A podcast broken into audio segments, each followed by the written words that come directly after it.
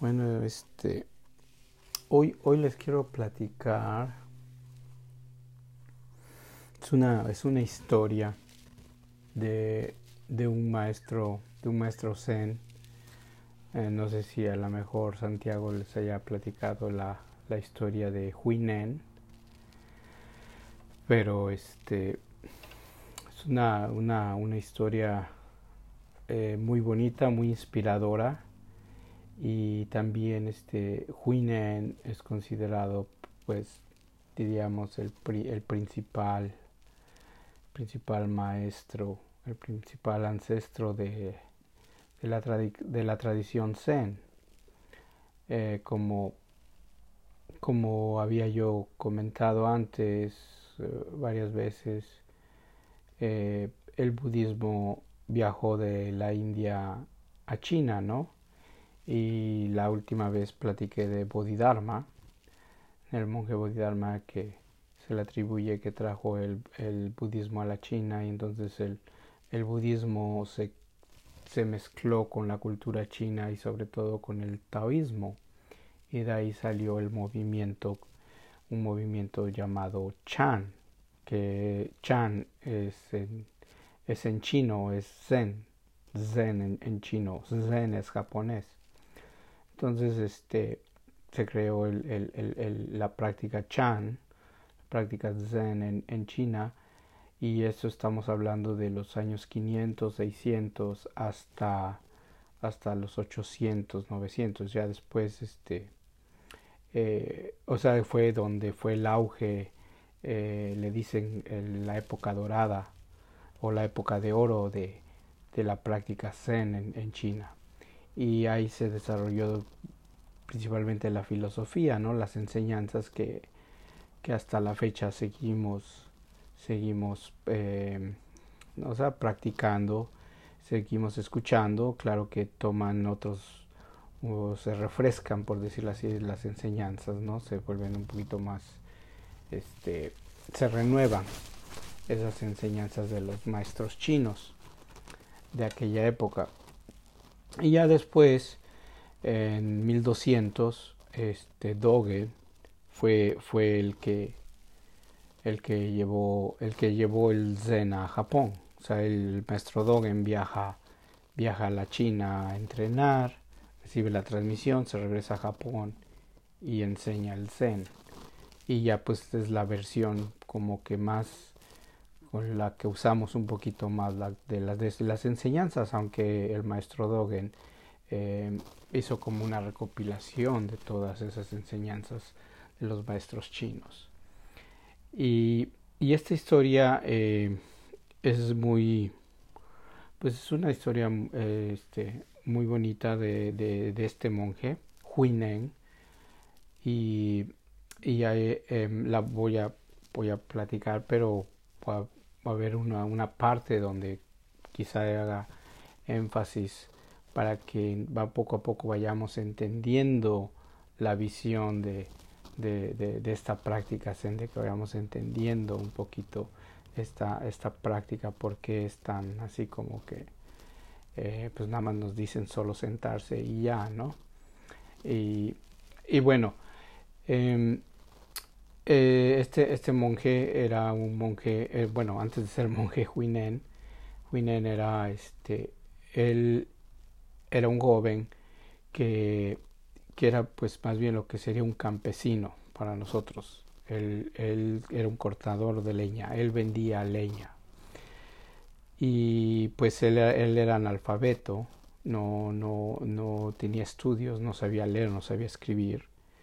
Y pues vivía con su mamá y entonces él en la venta de la leña eh, le eh, sostenía a su, a su madre, ¿no? Y un día, este Huinen, cuando va en un viaje al pueblo a vender su leña, de regreso se topa, se escucha a un, a un monje budista recitando un sutra. Estaba recitando el sutra del diamante. Entonces cuando Huinen escucha una frase del Sutra del Diamante, él, él pues despierta, ¿no? Él tiene un despertar, tiene un entendimiento profundo pues de la vida, ¿no? Eh, eh, entonces él se acerca con el monje y le dice, le dice que, qué es lo que está leyendo y ya el, monje le explica, no, pues estoy recitando el Sutra del Diamante y dice, ajá, ¿y eso a dónde lo enseñan o quién te dio ese texto, no? Y ya el monje le dice, bueno, hay un monasterio eh, donde ahí practicamos el budismo y ahí es donde estamos entrenando, o sea, este, nos dieron este texto, ¿no? El Sutra del Diamante. Y entonces Huinen se va, o sea, ya, ya después se, se va en busca de ese monasterio y entra, entra al monasterio. Entonces también su entrada al monasterio, hay, hay varias partes de la historia eh, que, son, que son en sí, son, son enseñanzas de, de, lo que es el Zen, ¿no? de qué es lo que es esta práctica. La primera historia es em, eh, eh, una de la, de la, de la parte de la historia es de que él entra, él entra al monasterio y le pide al, al abad, al, al, al, maestro que lo, que lo acepte. Entonces le pide que quiere aprender, ¿no? que quiere aprender las enseñanzas del budismo. Y el maestro lo rechaza, ¿no? Le dice, le dice, pues tú de dónde eres. Y entonces Huinel le dice, no, pues yo vengo del sur, ¿no? Le, dice la provincia de donde él es. Y pues era una provincia de bajos recursos, o sea, eh, era pobre. Entonces el maestro, el maestro pues le dice, no, pues, o sea, tú cómo quieres aprender el budismo si tú eres, o sea, lo, lo, lo, lo este, lo denigra, ¿no? Le, lo, humilla, lo humilla, decirle, pues tú eres un campesino, ¿no? Pues así tú no, cómo quieres aprender el budismo, ¿no? Eh, eres un don nadie, por decirlo así. Entonces Huine Huinen le dice, le dice, bueno, sí, yo soy un don nadie, yo soy un campesino, no tengo dinero, usted es un maestro, pero, pero en el fondo, en el fondo yo tengo la naturaleza búdica, la misma naturaleza búdica que usted. Entonces ahí el maestro, el o sea, todo lo que esto estaba haciendo el maestro era para ponerlo a prueba. O sea, era rechazarlo para ver si en verdad este Huinen tenía, por decir así, la perseverancia o, la astucia de, de, entrar, ¿no? de que no se desanimara la perseverancia para entrar al monasterio. Eh, siempre para entrar a un monasterio esa era la tradición, ¿no? que te hacía, te ponían trabas para ver si en verdad uno, uno si de verdad quería uno aprender, ¿no? Eh, para no desistir. Entonces cuando, cuando Winen le dice, le dice, pues sí, somos en la, en, la superficie somos diferentes, pero en el fondo tenemos lo mismo, que es la naturaleza búdica. Y ahí es donde el maestro lo, lo, lo, ve y le dice, bueno, este, este sí tiene algo, ¿no? Tiene un talento, ¿no? Por decirlo así, es muy habilidoso y le dice, bueno, ya lo acepta, lo acepta y, y lo manda, lo manda a, la cocina, a de afanador, lo manda a que, eh, a, eh, lo que se dice en la historia, a moler arroz o a limpiar arroz. Entonces lo manda ahí y Huinen trabaja, trabaja en el monasterio, pero como él no era monje, eh, no tenía acceso a las pláticas dharma o a la meditación o cositas así, ¿no? O sea, él no tenía los privilegios de un monje. Entonces él, él, este, él sigue ahí trabajando, trabajando. Entonces el maestro, el, que es el quinto ancestro en el Zen, el quinto, este maestro, eh, ella siente que pues ya son sus últimos días de vida y ya se va a morir. Entonces él, él quiere transmitir, transmitir el Dharma, él quiere tener un sucesor. Entonces habla con, su, con sus discípulos, habla con su congregación y les dice que pues que ya él se acerca, pues, se le acerca el final y que él quisiera eh, transmitir el Dharma, ¿no? Tener un sucesor. Entonces les, les dice, les pone una prueba, escríbame un poema que encierre todas las enseñanzas que encierre lo que yo les he enseñado, que tenga en el entendimiento. Entonces todos los monjes se pueden escribir, ¿no? Aunque ahí había, había el monje mayor, por decirlo así, el monje principal, su mano derecha, pues todos decían que que él iba a recibir el, el Dharma, ¿no? Que no había alguien más que lo que pudiera recibir el Dharma más que su, su brazo derecho que era este monje, ¿no? Eh, entonces, este, este, monje, eh, su nombre, a ver si lo puedo pronunciar en, en chi, ahora sí que está en chi, ¿no? Como decimos. Este se llama, um, se llamaba Shen, Shen, Shen, eh. Entonces, este, Shen Xiu escribe escribe este, este poema, ¿no? Y lo voy, lo voy a leer como lo, como lo han traducido. Dice, el cuerpo es como el árbol de la iluminación, la mente es como un espejo claro con su pie. Púlela con diligencia una y otra vez sin consentir que recoja polvo. Eh, es lo que le fue él esto fue lo que él escribió, ¿no? El cuerpo es como el árbol de la iluminación, la mente es como un espejo claro con su pie. Púlela con diligencia una y otra vez, sin consentir que recoja el polvo. Y ya, eh, eh, pues todos los, los monjes, este, todos los de sus compañeros, pues dijeron, ah, pues sí, es, está profundo, ¿no? Esta es, eh, encierra la práctica, ¿no?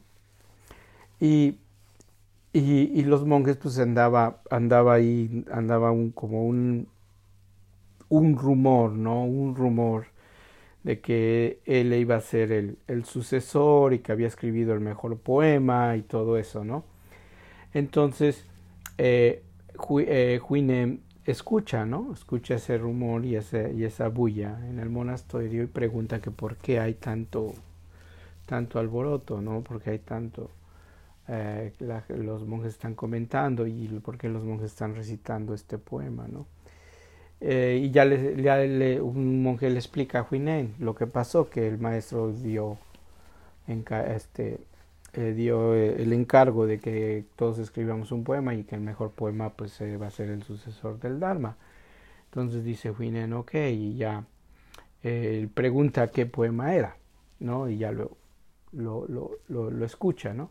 Entonces Huinen, como él no sabía leer ni sabía escribir, le dice al monje que escriba su poema. Entonces Huinen escribe, escribe su poema. Y este.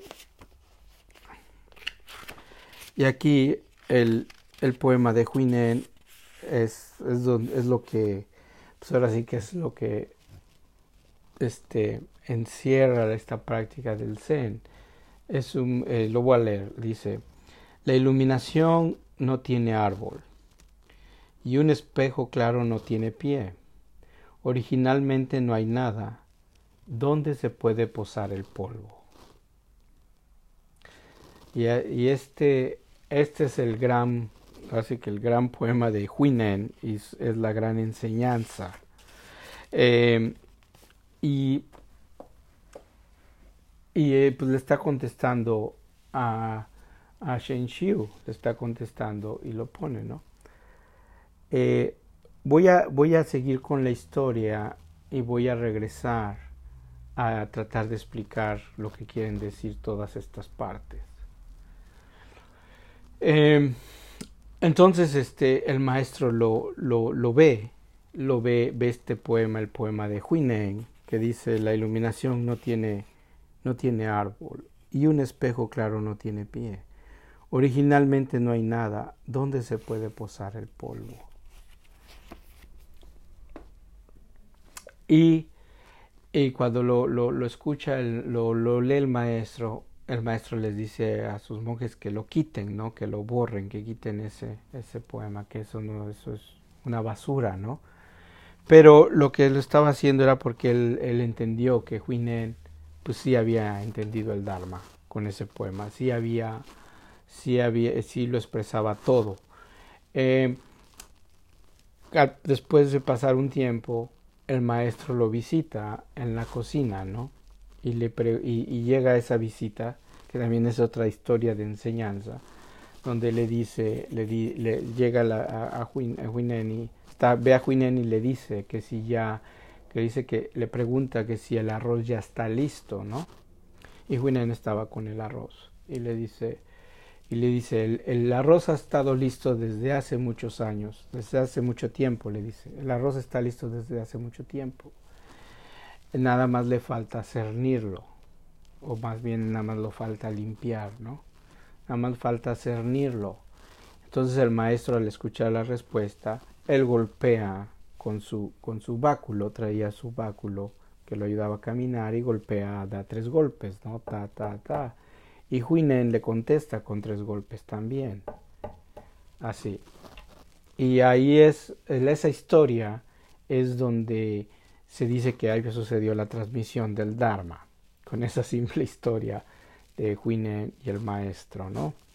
Eh, donde el maestro le pregunta si ya estaba el arroz listo y Huinen le dice, le dice que el, que el arroz ha estado listo desde hace mucho tiempo, pero faltaba cernirlo.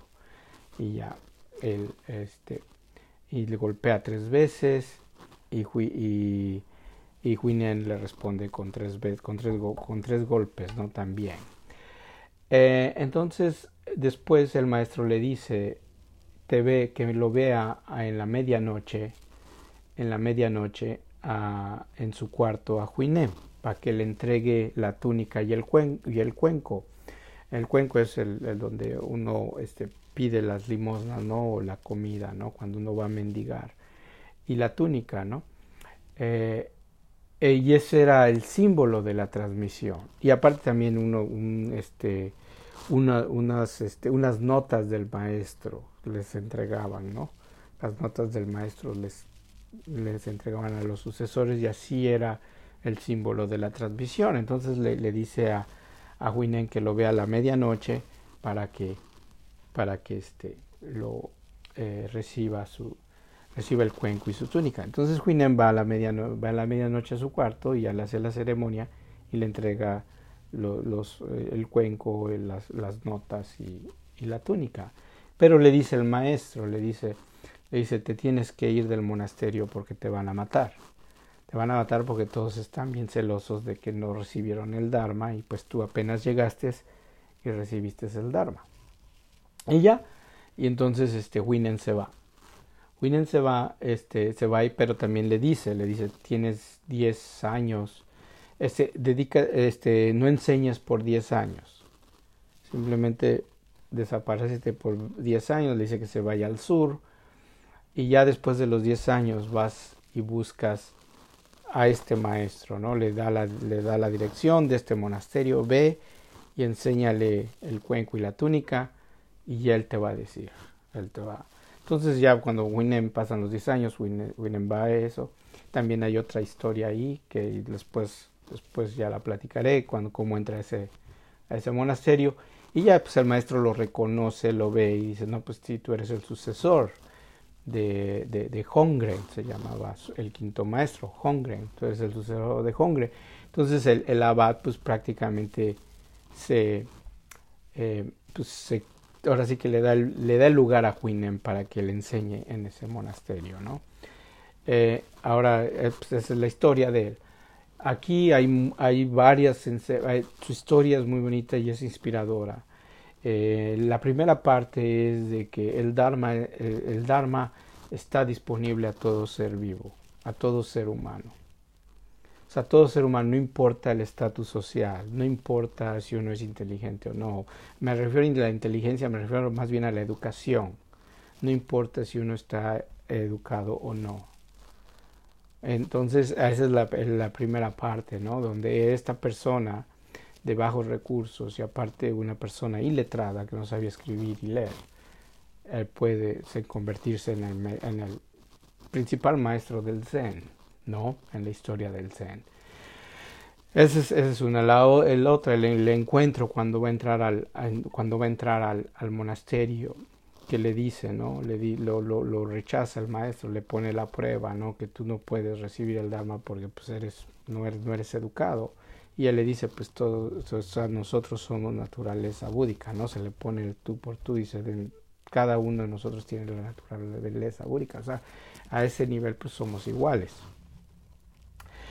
Y ahí es otra. Y ya con lo, con lo, del, lo del poema, el primer poema, cuando este, este lo que Huinen hace eh, o, el, primer, el primer poema que dice el cuerpo es como el árbol de la iluminación, la mente es como un espejo claro con su pie.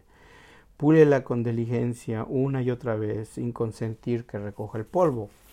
Esa, esa, este, eh, no es el que el poema esté mal, pero con la perspectiva del Zen, el, este poema pone como, como si hubiera, como si hay una meta.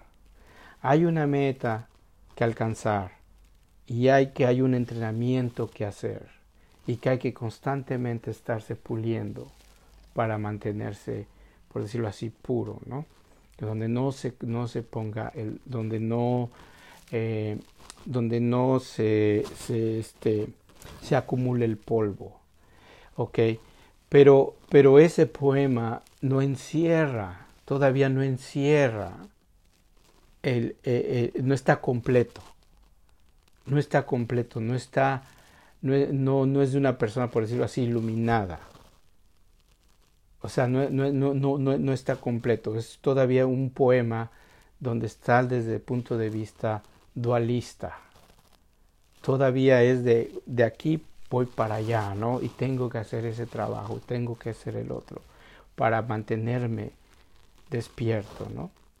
No está mal, pero todavía el monje no entendía lo que era el Zen, no, no había visto su propia naturaleza, como Huinen. Ahora, ahora, y, y, cuando, ahorita que es que voy a explicar o comentar un poquito en el poema de, de, de, de Huinen, este, que es su contestación a ese poema, por qué Huinen escribe eso, ¿no? Primero, Huinen, Huinen, dice en el segunda, la segunda parte, dice, la iluminación no tiene árbol y un espejo claro no tiene pie. Originalmente no hay nada donde se puede posar el polvo. O sea, la primera parte, la iluminación no tiene árbol, es prácticamente está diciendo, la iluminación no tiene forma no puedes, no puedes este, este, cachar, agarrar la iluminación o decir esto es la iluminación. En cuanto uno le ponga nombre o uno diga eso, uno ya está perdido. Sino simplemente la iluminación es una. Entonces, cuando dice la iluminación no tiene árbol, le está diciendo la iluminación no puede ser descrita, no puede, no puede, no tiene forma y luego, luego, luego le dice un espejo claro no tiene pie. El espejo claro es la mente. O sea, la mente tampoco la puedes, la puedes, la mente está en todas partes. O sea, no la puedes, este, agarrar o decir o ponerle, pues aquí le, ponen un pie, o sea, un, un, soporte, un, un stand, ¿no? No lo puedes colocar a la mente. Esta es la mente. Así por decirlo así, ¿no? Es, eh, un espejo claro no tiene pie, o sea, no, no puede, no puede, la mente no se puede, em, eh, no puede vivir en algo, en, en algo, por decirlo así, o estar permanente. Y luego cuando dice originalmente no hay nada, aquí, aquí muchos lo malinterpretamos, porque no, él no está hablando de un, de un vacío o de un, de un este, nihilismo, ¿no? de una negación, sino simplemente él está diciendo originalmente somos Budas, desde un principio, desde que nacemos tenemos eso. O sea, está volteando todo, o sea, originalmente no hay nada, simplemente es todo está conectado. No hay no hay separación de nada, no hay sujeto, no hay objeto. La vida, la vida no está allá, la vida no está allá como la, lo que vemos que está enfrente de nosotros. La vida también no está allá afuera, sino también está aquí adentro. Y somos, estamos rodeados, rodeados por vida. O sea, ya e, es ahí. Y luego él hace la pregunta, ¿no? Dice, ¿dónde se puede posar el polvo? Eso dónde se puede posar el polvo eh, eh, es, más, es más bien, o sea, eh, él está hablando de, por decir así, de las impurezas, o sea, nada es puro, ¿no? O sea, no, nadie es 100% puro ni nadie es 100% impuro, por decirlo así. O sea, ¿dónde se puede posar el polvo? Está a entender que, que, es parte de la vida todo lo que, lo que, pues lo que enfrentamos, o sea, todo no es, no es ni bueno ni malo. Es lo que, lo que está tratando, tratando de decir. Es donde se puede posar el polvo. Es cuando, eh, me, se me, me, acuerdo, a dar un ejemplo de, de, de, de Dogen, de Dogen en un escrito, él dice que la práctica, que la práctica o la práctica es como, es como este, o sea que como que viéramos que la práctica es como la aunque sea una una aunque aunque haya una hermosa aunque nos guste por ejemplo aunque nos guste una flor que sale ¿no? en un rosal o, en una planta la flor aunque nos guste la flor se marchita y también él dice aunque odiemos la, hierba, la que sale en el jardín, o la mala hierba que sale, aunque odiemos a la hierba, este, la, la hierba va a volver a salir. Limpiamos el jardín y vuelve a salir la hierba. Entonces, entonces él, él, está hablando de que los polos, de que tanto el amor y tanto como el odio, no importa, o sea, o sea que, que que, no podemos vivir del uno, nada más con uno, ¿no? Nada más con las cosas que nos gustan, ¿no? Tanto que nos gusta la flor se marchita y tanto que odiamos a la, a la, a la mala hierba, la mala, la, la mala hierba retoña. Entonces, eh, eh, y bueno, Dogen eso fue después, pero Huinen en este poema, este, este, esto, este poema y esta historia es un poema que va a tomar profundidad o más entendimiento a través de la práctica. A través de la práctica, poco a poco, conforme vamos practicando, vamos a ver cómo, por qué ese poema, o por qué esa, esa historia de estos dos poemas tienen mucha enseñanza. Tiene mucha enseñanza. Y ahí es donde surge la perspectiva del Zen. O sea, de ahí viene la más fuerte la visión, ¿no? Eh, las características, por decirlo así, de la práctica Zen, donde, donde tenemos que, o sea, desde, uno, desde un inicio, desde un inicio, el hecho de haber nacido, nosotros tenemos esa capacidad, somos Budas, somos, tenemos esa mente despierta, esa, esa mente original. Cuando él dice originalmente no hay nada, está dando a entender eso. O sea, no hay nada que buscar, no hay nada que obtener. Es una paradoja. Y esto viene igual cuando lo mencioné a Bodhidharma, ¿no? que decía Bodhidharma, no hay nada que obtener, no hay mérito alguno que alcanzar.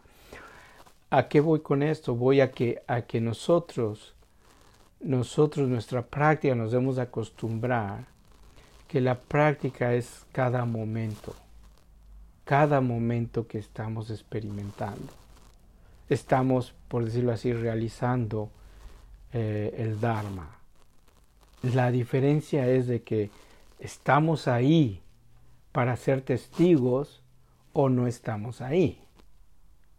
Eso es, esa es la única diferencia, pero no va a cambiar absolutamente nada. O lo estamos viviendo, lo estamos experimentando, lo estamos realizando, o podemos estar haciendo lo mismo, pero podemos no estarlo realizando. Básicamente no nos estamos dando cuenta. Y aquí, aquí eh, eh, eh, viene nuestra filosofía del Sazen, nuestra, nuestra, nuestro, nuestro gran hincapié, nuestra gran este, de estar em, poco a poco nos vamos a dar cuenta y poco a poco nos vamos a convencer que Sazen es la realización, o Sazen es la iluminación, o Sazen es el despertar, y el despertar es Sazen. Que eso va, eso está unido. Eso está unido. Y aquí el, el, el, eh, Huiden, en, en, en, hay un sutra, el sutra de, del sutra de la plataforma, el sutra de Huinen. Ese sutra donde Huinen da sus, sus charlas, hay una parte donde él dice que la práctica es como si fuera la llama, la llama de una vela, ¿no? O sea que el pabilo, dice el pabilo no, o la vela no existe sin el pabilo. O sea, la lumbre no, no puede existir sin el pabilo. O sea, el pabilo y la lumbre es lo mismo. o la mecha. La mecha y la lumbre es lo mismo. Ahí están unidos. Entonces así es nuestra práctica. Así es nuestra, nuestra práctica. Entonces él, dice de la lámpara y la luz. Y este... Em, algo, algo más iba a comentar con esto. Ah, entonces, este, él, él, si pueden conseguir, si pueden conseguir el, el, este, este, este libro, para todos que quieran profundizar, profundizar en el, en el, este, en el Dharma, en, el, en las enseñanzas del Zen, es el libro del Sutra de Huinen. Eh, comentarios de Huinen y el Sutra del Diamante. O sea, hay dos sutras, es el Sutra de Huinen y el Sutra del Diamante. El Sutra de Huinen empieza con su historia, ¿no? La biografía, lo que ahorita yo les comenté, y vienen, vienen muchas, eh, vienen capítulos sobre la práctica. Ahora es un libro, es un libro que, que al principio, yo, yo fue uno de los libros que compré en México, porque eran de los más económicos Pero lo que cuando yo lo leía, lo único que me gustó fue, la, fue la, su historia, la biografía, pero ya leí sus pláticas de arma y no les entendía. No le, era muy difícil, o sea, me aburrían, ¿no? Pero ahora ya, ya, o sea, eh, ahora, este, o sea, las leo y pues ya tiene otro sabor, ¿no? Y, y luego, hace unos, no sé si fue el año pasado o eh, eh, unos me tocó me tocó enseñar este el sutra completo el sutra del diamante en un en una práctica en un periodo de práctica en Upaya con, con la maestra Kathy Fisher. Entonces este ahí pues ahí uno se mete más a entenderle no pero si lo pueden conseguir eh, pues está bien. Y, y aunque no le entiendan pero yo a veces compro libros que sé que tengo muchos libros que no los estoy leyendo ahorita, pero en su tiempo va a, van a, llegar, ¿no? Y si, quieren, profundizar un poquito más en las enseñanzas, ¿no? Se llama el Sutra de Huinen o puede venir como el Sutra de la plataforma o el Sutra del altar. Es el mismo libro. Eh, puede quizás sean diferentes versiones. Y creo eh, hay, hay nada más, hay pocas traducciones eh, o sea, en inglés hay, bueno, del original hay muy pocas. hay, dos versiones. De, eh, en chino, ahora sí que hay dos versiones del sutra y de ahí se han traducido. Eh, y hay muy pocos traductores de, ese libro. Pero, ajá, ahí, ajá, ahí está. El, ese ¿Ese de quién es? Es de Thomas Clary.